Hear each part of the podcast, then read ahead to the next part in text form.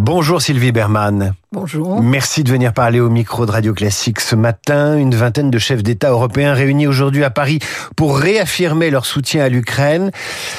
Peut-on faire plus pour aider Zelensky aujourd'hui? Alors je pense qu'on peut faire plus, on peut faire plus sur le plan financier, on peut faire plus euh, surtout euh, sur euh, les questions de, de fourniture d'armement. Il y a eu beaucoup de retard. on avait annoncé par exemple la fourniture de 1 million de, de, munitions et il y en a à peu près 300 000, même si d'autres devraient être livrés.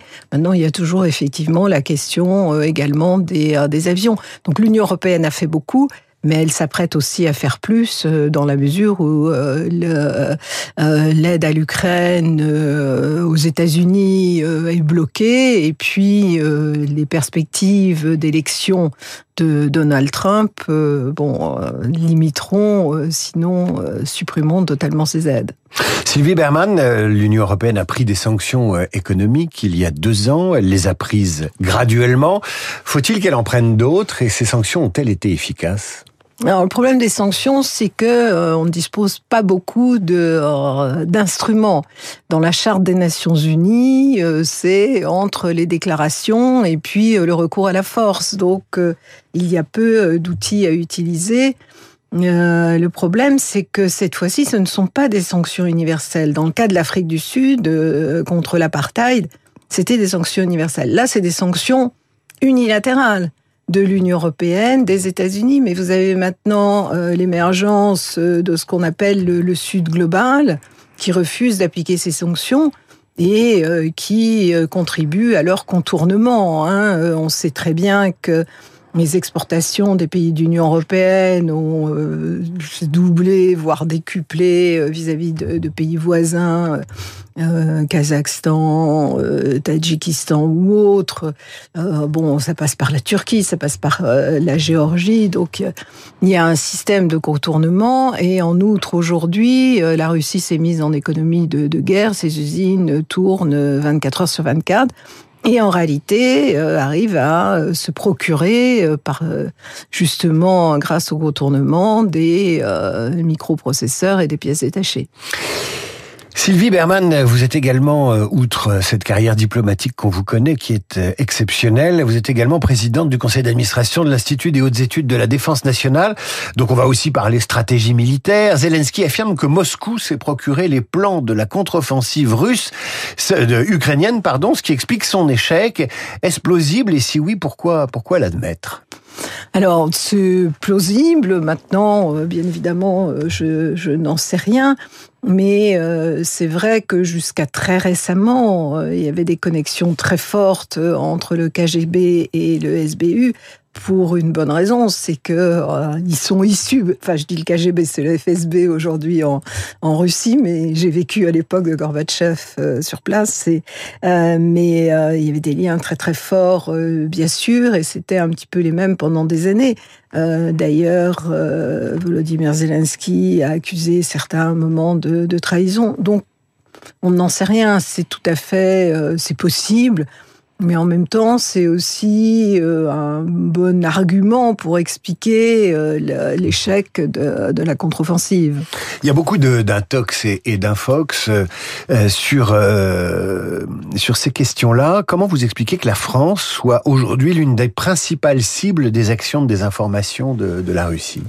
Alors, je suis pas sûre qu'elle soit la principale cible. En réalité, euh, ces actions de, de désinformation, d'ingérence euh, existent depuis euh, très très longtemps. Ça existait aux États-Unis pendant la campagne des présidentielles. C'est pas pour ça que Donald Trump a été élu, mais il y a eu une enquête et bien évidemment, il y a eu ces ingérences. Et ce système de désinformation, moi je me souviens, je parlais des, des années euh, 80, euh, euh, c'était euh, pourtant Gorbatchev et la perestroïka. la Pravda publiait des photos des queues devant le petit magasin Poilane de la rue du Cherche-Midi en disant, vous voyez, il y a des pénuries en France. oui, mais c'était la Pravda et on savait d'où ça venait. Absolument. Mais aujourd'hui, bon, les, les, les Russes dans ce domaine sont euh, sont excellents, mais c'est l'héritage justement de ce système un petit peu KGB pour qui euh, c'est normal de, de, faire ça. Alors aujourd'hui, la France est ciblée de manière un petit peu plus visible parce que le président de la République a fait des annonces très fortes euh, sur le soutien euh, de l'Ukraine, sur la fourniture de euh, nouvelles armes aussi. Et bon, c'est manifestation de mécontentement. Et puis, il y a tout ce qui se passe en Afrique où là, effectivement, il y a de la désinformation qui vise directement notre pays. Et de la déstabilisation. Sylvie Berman est l'invitée de la matinale de Radio Classique. Elle a été ambassadrice de France à Moscou de 2017 à 2019. Elle fut également ambassadrice en Chine et en Grande-Bretagne. Sylvie Berman, euh, Vladimir Poutine a fini par rendre le corps de l'opposant Navalny à sa famille. Cela aura pris huit jours. Ça aurait pu prendre davantage de temps. Est-ce qu'il faut en déduire quelque chose? Écoutez, c'est très, euh, c'est très difficile en fait. Déjà en ce qui concerne euh, sa mort, euh, je pense que le Kremlin a été surpris du moment auquel c'est intervenu. C'est vrai que en le condamnant à 19 ans de prison et l'envoyant dans une euh, colonie pénitentiaire dont les conditions de vie sont épouvantables et le privant d'accès aux soins et en limitant également sa, sa nourriture, euh, bon, c'était une forme de effectivement de condamnation à mort. En même temps, c'était pas l'intérêt du Kremlin non seulement à, l'approche des élections, mais aussi parce que euh, Vladimir Poutine venait de faire une opération de charme vis-à-vis des Américains et des républicains avec l'interview de euh, euh, Tucker Carlson en se montrant raisonnable, prêt à la paix. Donc là, c'est un raté dans la mise à mort lente. Oui, enfin c'est, mais c'est souvent comme ça. Je, euh, il n'y a pas de euh, bon euh, décision. Donc Boudanov dit, je vais vous décevoir le, le chef des services de renseignement ukrainien, je vais vous décevoir. En fait, c'est un c'est un caillot de sang. Bon, pour le moment, on n'en sait rien. Il faut voir. Il y aura sûrement une enquête, pas tant par les autorités russes que par le Bellingcat qu'il avait fait lors de son premier empoisonnement, parce que quand même, s'il était dans une santé, dans un état de santé détérioré, ça résultait Alors ensuite, ce qui s'est passé, bah, comme toujours, le Kremlin ne sait pas quoi faire quand il y a des circonstances de, ce genre. Donc, euh, il cafouille, il euh, commence à nier. Ensuite, bon, ils ont décidé de conserver le corps, probablement pour vérifier aussi euh, qu'ils y étaient pour rien. Parce que quand euh, Poutine avait euh, laissé euh, Navalny rejoindre l'Allemagne, en fait, le FSB lui a dit oui, c'est bon, il y a rien. Et en fait, l'enquête a prouvé qu'il y avait eu cet, cet empoisonnement au Novichok.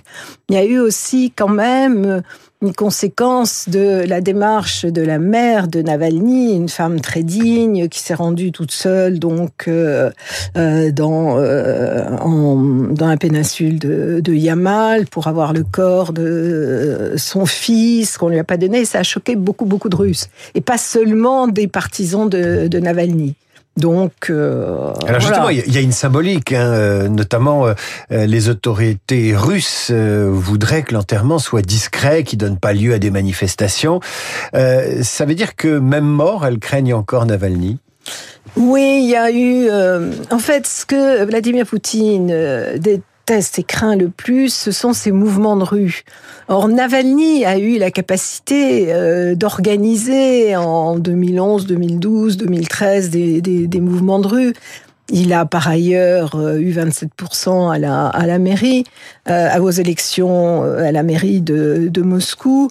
Et, du coup, il y a une forme d'acharnement de, de, Poutine, même s'il ne prononce jamais son nom, et fin de considérer que c'est quelqu'un qui, qui n'est pas du tout important.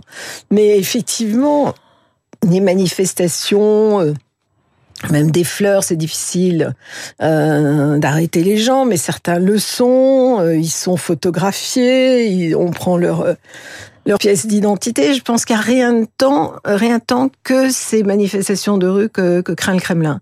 Parce que après tout, il aurait pu laisser euh, des opposants se présenter. Il avait toute chance de, de, gagner, mais il voulait pas prendre de risques. Et déjà, c'est ce qu'on m'avait dit en, en 2018. C'est pour ça qu'ils avaient emprisonné euh, Navalny sous un faux prétexte pendant quelques semaines ou quelques mois pour qu'il puisse pas participer aux élections. Je, je, reviens aux déclarations russes qui ont récemment annoncé avoir les moyens d'une guerre spatiale ou un, une extension du domaine de la guerre à l'espace. On n'avait pas entendu parler de ça depuis la fin des années 70, le début des années 80. Euh, comment les interpréter? Oui, ça rappelle un peu la guerre des étoiles. Mais euh, en fait, euh, Vladimir Poutine se vante souvent euh, de euh, la sophistication des, euh, des armes russes. Donc là, bon, l'espace, effectivement, ça fait un petit peu peur parce que ça veut dire que si les satellites de télécommunications sont, sont détruits, bon, ça, ça créera un, un, désordre total sur, sur la planète. Et moi, je me souviens qu'en 2018, il y avait eu ce qu'on appelle le discours du manège et dans lequel il avait présenté toutes les armes euh, hypersoniques et euh, en ajoutant euh, vous n'avez pas voulu euh, nous écouter jusqu'à présent, maintenant vous allez nous entendre. Donc il y a un petit peu de ça, c'est-à-dire euh, montrer que c'est euh, une puissance nucléaire qui peut être dangereuse. Et euh, ça veut pas dire qu'il va recourir nécessairement au nucléaire, mais il l'affiche en permanence. c'est une forme de, de dissuasion. Euh, je vais nous emmener aux États-Unis. Trump a déclaré tout récemment euh, euh, bah que si les Européens participait pas euh, comme il l'entendait aux dépenses de l'OTAN, eh bien, il, il se désengagerait de, de, de ce conflit. Est-ce qu'il faut le prendre au sérieux et comment euh, euh, les diplomaties du monde s'adaptent à ce discours de Trump et l'anticipent anticipe une élection? Parce que ça aura un impact évidemment sur la façon dont on fait de la diplomatie avec ou sans les États-Unis et la façon dont on fait la guerre économique avec ou sans eux. Oui, la prise de conscience en Europe est très difficile parce que personne euh, n'a envie de se séparer de ce protecteur euh, américain ou de devoir euh, finalement agir seul. Je me souviens que dans les réunions à l'Union en Union pardon, euh, dans les réunions à Bruxelles, euh, donc euh, dans le cadre de l'Union européenne, certains disaient il va falloir apprendre à se passer de la nounou américaine. Et pour certains pays, pour l'Allemagne en particulier, c'est très difficile parce que sa sécurité repose là-dessus. Et euh, on n'a pas saisi l'occasion du premier mandat de Trump, qui avait déjà dit ça clairement, et en se disant, bon, après Trump, c'est le retour à la normale, et Biden euh, avait euh, confirmé cette illusion. Mais c'est vrai que euh, les choses se présentent différemment avec la perspective de l'élection de Trump. Donc on reparle de l'autonomie stratégique américaine, même si beaucoup n'aiment pas ça. C'est une formule française qui, qui fait peur. Mais euh, effectivement, si les Américains ne veulent plus euh, soutenir euh, l'Union européenne, il faudra bien qu'on s'organise nous-mêmes. Même si je pense que s'il y a un véritable danger, euh, bon, le, même Trump réfléchira à deux fois. C'est-à-dire qu'il y a Trump et il y a son administration. Euh, les, les, les, services de, de, politique étrangère américains euh, sont là pour modérer, pourraient modérer Donald Trump une fois élu? Oui, en théorie, c'est-à-dire c'est ce qui s'est passé lors du premier mandat, mais parce que le premier mandat avait été une surprise, y compris pour Trump, donc il n'avait pas d'administration. Donc il s'est appuyé sur euh, les quelques personnes qui étaient là ou qu'on lui avait recommandé, mais il avait euh, détruit une grande partie de l'administration, les bureaux, euh, en particulier du département d'État, donc il gère la politique étrangère, étaient vides les nominations se faisaient difficilement. Maintenant, il a préparé son élection, donc il a euh, des gens qui le soutiennent et qui peuvent être des euh, extrémistes, et on en connaît euh, certains. Mais on sait par exemple, auparavant, on parlait des adultes dans la pièce, que des généraux les avaient empêchés de, de commettre des erreurs. Cette fois-ci, ça sera un petit peu plus difficile, mais enfin, malgré tout, euh, même euh, avec Trump, les États-Unis restent une démocratie et euh, il y a quand même, bon, un peu des, les équilibres du pouvoir. Sylvie Berman était l'invitée de la matinale de, Radio Classique ce matin. Je rappelle que vous avez été ambassadrice de France à Moscou. Peut-être un dernier mot sur euh, cette proximité avec Poutine et, son ministre des Affaires étrangères, Lavrov. Proximité évidemment euh, diplomatique et de, fonction. Vous en gardez un souvenir particulier? Vous avez un, un détail, quelque chose qui vous a marqué d'avoir rencontré ces deux-là et travaillé avec eux? Euh, D'abord, Sergei Lavrov, je le connais depuis très longtemps, puisqu'il était représentant permanent à New York euh, il y a plus de 35 ans euh, aujourd'hui. Et ce sont des hommes... bon, c'est un excellent professionnel, hein, Lavrov, mais il a ce ressentiment depuis le Kosovo vis-à-vis de, de, de l'Occident qui m'a frappé. Et Vladimir Poutine, bon, est un homme assez dur, assez froid, mais en fait, ce, cette remise de l'aide de créance, où on n'est pas seul, hein, une vingtaine d'ambassadeurs. Il y avait l'ambassadeur américain, l'ambassadeur auprès de l'Union européenne également, qui ont les mêmes photos d'ailleurs. Et euh, il était plutôt chaleureux à ce moment-là et plutôt les discours qu'il tenait, y compris vis-à-vis des États-Unis, c'est que c'était le moment de la réconciliation et euh, du rapprochement. Mais ça, c'était avant. Sylvie Berman, merci. À bientôt, peut-être, sur l'antenne de, Radio Classique. Dans un instant, le rappel des titres, la revue de presse d'Hervé Gattegno et notre esprit libre du.